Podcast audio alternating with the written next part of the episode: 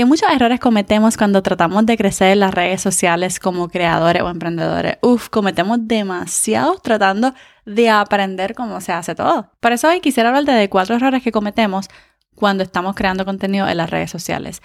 Ya sea que eres creadora de contenidos tratando de hacer de eso tu negocio digital, o ya sea que eres emprendedora y estás tratando de crear contenido para tener más tráfico en tu negocio digital, este episodio es perfecto para ti. Vamos allá al episodio número 87.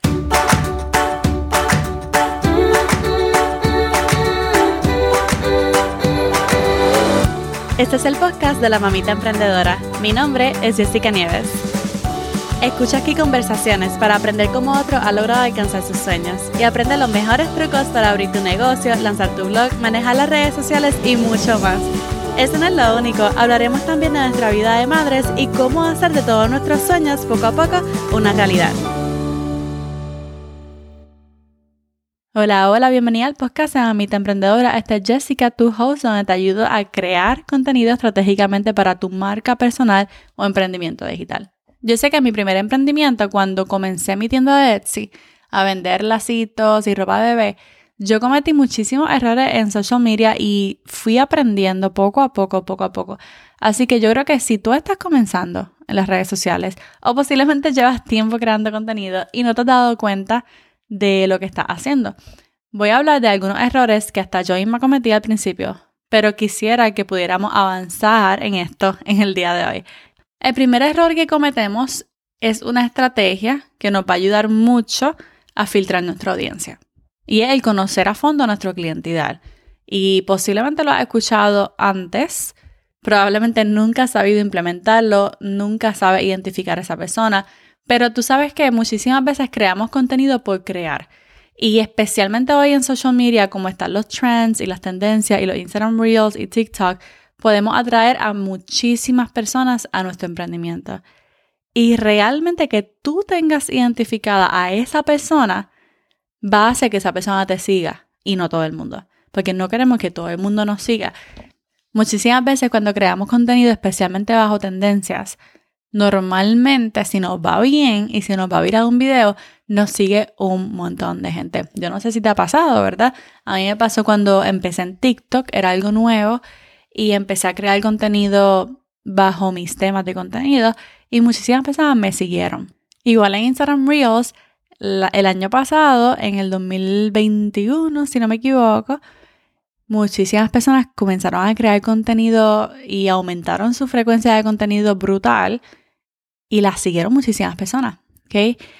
Pero lamentablemente hay que tener muchísimo cuidado con esto porque después tú veías a personas con un montón de seguidores que no podían dominar esa cantidad de seguidores porque no tenían sistemas establecidos en su negocio todavía o posiblemente tenían muchísimas personas siguiéndolas por un video que se fue viral que no fue creado específicamente para su cliente.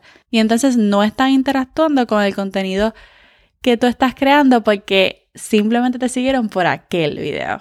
¿Entiendes? Así que cuando crees contenido siempre va a tener a esa persona en mente. Yo diría más que los temas, ¿verdad? Más que los pilares de contenido, ten siempre esa persona en mente cuando publiques. Es más, ahora mismo hazte, hazte un audit. Mira a ver tu contenido. Digamos que, esto es un ejemplo que yo veo mucho. Digamos que tú eres millennial y quieres alcanzar a otras mujeres para que ejerciten su cuerpo y se muevan todos los días y tengan rutinas fáciles de seguir. ¿Ok? So, tú estás en el nicho de fitness y quieres alcanzar a todas estas millennials. Pero cuando creas tu contenido, no está dirigido para esa muchacha millennial que quiere rebajar, que quiere sentirse bien con su cuerpo. Simplemente estás creando contenido para otras personas o para ti. Así que evalúa tu contenido y piensa en esa persona a la que tú quieres llegar. ¿Estás creando contenido para ella? ¿Estás creando contenido para, para darle el valor a esa persona, para inspirar a esa persona, para hacerla reír? Porque entonces si no, nos van a seguir muchísimas personas y no estamos para servirle a todo el mundo, estamos para servirle a una persona en específico para proveerles resultados y para que nosotros también podamos tener éxito. No importa si cuando creas tu contenido no te ves como aquella. No importa si cuando creas tu contenido tu contenido no se ve así o así. ¿Ok? Lo importante es que tu contenido esté específicamente creado, estratégicamente creado con una persona en mente. Y que a esa persona le va a ser de mucho valor. Otro error que muchas veces cometemos es que no tenemos pilares de contenido. Y esto es algo que mis estudiantes saben y conocen muy bien. Y esto es algo que, un, esto es un error que yo cometía muchísimo, especialmente cuando comencé en TikTok. Por eso fue que crecí tanto. Pero luego me faltó interacción. ¿Por qué? Porque no tenía establecido unos buenos pilares de contenido. Y cuando hablo de pilares, ¿verdad? Hablo del propósito de tu contenido. Es que no todo sea educacional, ¿verdad? Que no todo sea promocional, ¿ok? Que, que tus redes sociales no parezcan un catálogo, ¿ok? Sino que también publiques contenido de valor, sino que también publiques contenido para conectar con las personas que te sigan. así que se alcanza el verdadero balance, tener unos pilares de contenido bien establecidos, bien balanceados, para que podamos educar, para que podamos inspirar, para que podamos promocionar y para que podamos conectar con nuestra audiencia. Así que mira a ver si cuando publicas tu contenido todo tiene el mismo propósito. Porque entonces es como una balanza, ¿verdad? Posiblemente tienes una buena conexión con tu audiencia, pero no estás vendiendo nada, no estás promoviendo nada. ¿Ok? O posiblemente estás vendiendo, pero no tienes la mejor relación con tu audiencia. No tienes una audiencia que te ama, que te sigue en las redes sociales. Y eso es parte de lo que yo enseño en mi curso de ruta estratégica de contenido, que ahora mismo está cerrado, pero que mis estudiantes ahora mismo están estableciendo su plan de contenidos con estrategia, que ellas puedan promocionar, pero que también se sientan libres de, unirse a tendencias para inspirar, para hacer reír y que se sientan libres también de publicar contenido para que ellas puedan conectar con su audiencia, fidelizar a sus seguidores, dejarse conocer. Y es ahí donde está el balance. El tercer que estoy viendo un montón de gente cometer es no usar tendencias, no usar tendencias. Hay mucha gente que dice, no, las tendencias no son para mí, yo veo a todo el mundo haciendo lo mismo. Y eso es cierto, ¿ok? No estoy diciendo que no es cierto. Pero ahí es cuando tú ves que lo, cuando uno ve TikTok es tan normal brincar a las tendencias. Tú sabes, no importa que todo el mundo esté usando el mismo sonido, es como que es súper funny. Porque a ti te gusta, bueno, nos gusta, ¿verdad? Los que estamos en TikTok, ver a todo el mundo como lo usa de una manera diferente, ¿ok? Y ese es, eso es lo gracioso, ¿ok? Eso es lo divertido. Pero entonces cuando estamos en Instagram, no, es poco original. es poco original. Y a mí como que me parece aburrido, no sé. Yo no sé ustedes, pero si no usas tendencias, las tendencias son divertidas. Las tendencias te conectan con las personas y hay diferentes ¿verdad? maneras de ver las tendencias.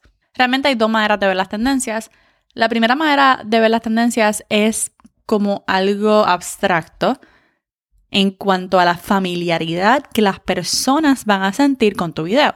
Cuando escuchen el sonido familiar, que las personas digan, ay, sí, me encanta este sonido, me encanta ver cómo lo estás usando, super funny, super funny, super gracioso, me fascinó. Y te dan like por la familiaridad, de algo abstracto para nuestra comunidad, ¿ok? La segunda manera de ver las tendencias es en cuanto a los algoritmos de las redes sociales. Es que realmente ellos miden esa canción y dicen, mira, esta canción se está empujando porque todo el mundo la está usando. Así que vamos a empujarla un poquito más a personas que no te conozcan. Así que esas dos maneras son bien importantes. La primera manera, la abstracta, lo que hay que tener cuidado con ella es en no hacerla muy tarde. Porque las tendencias abstractamente, ¿verdad? Crean momentum. Y todo el mundo está unido con el mismo tema en mente, ¿ok? Entonces, no vengas tú a publicar la tendencia súper tarde. Ahí sí te va a ver tarde y no va a ser tan divertido, porque no estás como que en la ola de la tendencia. Así que tienes que tener bien claro en eso y una manera de saber es que tú te pongas a ver los videos de esa tendencia. Especialmente si es una tendencia bien fuerte, porque si es una canción bonita que se puede usar en otro momento, pues ya, ¿ok? Pero si es una tendencia fuerte, pues entonces la familiaridad es bien importante. Pues entonces el momentum, montarte en la ola al momento en el que esté trending es sumamente importante. La segunda manera también es importante montarte la ola al momento para que, el, para que los algoritmos te empujen la canción, porque ese es el momento en el que está empujando la canción, no después. Hoy quiero que cuando pienses en tendencias, pienses en tráfico. Porque al usar tendencias, lo que trae son las personas. Y personas equivale a más tráfico para tu negocio digital o para tu emprendimiento. Obviamente también es brutal usar un audio original que sea tuyo.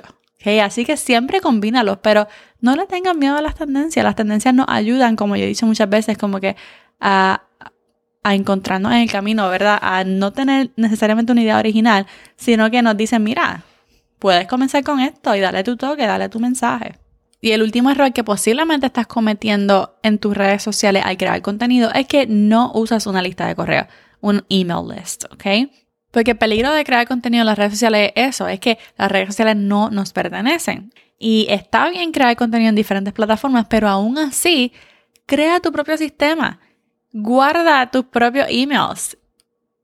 Gana tu propia lista de suscriptores, tu propia lista de fans y escríbeles, créales contenido semanalmente, dos veces al mes, pero sé consistente con esa comunidad en tu email para que también puedan recibir ese contenido de alguna manera, de una forma frecuente. Y que si le pasa algo a Meta, no te quedes sin tu, Facebook, no te quedes sin tu Instagram y te quedes sin audiencia at all, ¿ok? Sino que tienes tu lista de contactos, tienes tu lista de suscriptores a quien le puedes crear contenido y dirigirlos a tu nueva plataforma, si fuera algo a pasar. Además de que es un canal de ventas brutal y yo quisiera enseñarles más sobre esto, pero luego llegará el momento. Así que repasemos los errores rápidamente. Número uno, no crea contenido para tu cliente ideal. Audita tu cuenta, mira tu contenido. Estoy creando contenido para esta persona en específico. Porque si no, acuérdate que te van a seguir las personas que tú no quieres que te sigan, las personas que no van a interactuar con tu contenido. Número dos, no tener claros tus pilares de contenido. Estás creando contenidos con propósitos diferentes. Eso es parte de tu plan estratégico de contenidos. El error número tres, no usas las tendencias. Tendencias significa más tráfico. Tendencias, usar tendencias significa más tráfico, más ojitos a mi negocio digital. Y número cuatro, no usar un email list. Si tú quieres comenzar tu email list, realmente es bien fácil hacerlo con Flowdesk. Mi enlace es mamitaemprendedora.com diagonal Flowdesk. Creo que es una de las plataformas de email marketing más fáciles de usar por su interfaz que es bastante minimalista. Así que mamitaemprendedora.com de una Flowdesk te da 30 días de prueba para que lo puedas chequear. Y si de hecho quieres comenzar tu email list, yo te ayudo a crear tu primer lead magnet con mi kit de creadores. Lo puedes descargar en la descripción o yendo a mamitaemprendedora.com diagonal kit. Espero que hayas podido de alguna forma tomar nota y que este episodio te haya ayudado con tu estrategia de contenidos dentro de las redes sociales. Si fue de valor para ti, recuerda ir a Apple Podcast y con tus cinco estrellitas, déjame tu comentario, déjame tu opinión, déjame alguna pregunta para mencionarte entonces en el próximo episodio. Y ahora sí, esta es Jessica despidiéndose por ahora. Hasta la próxima y bye bye.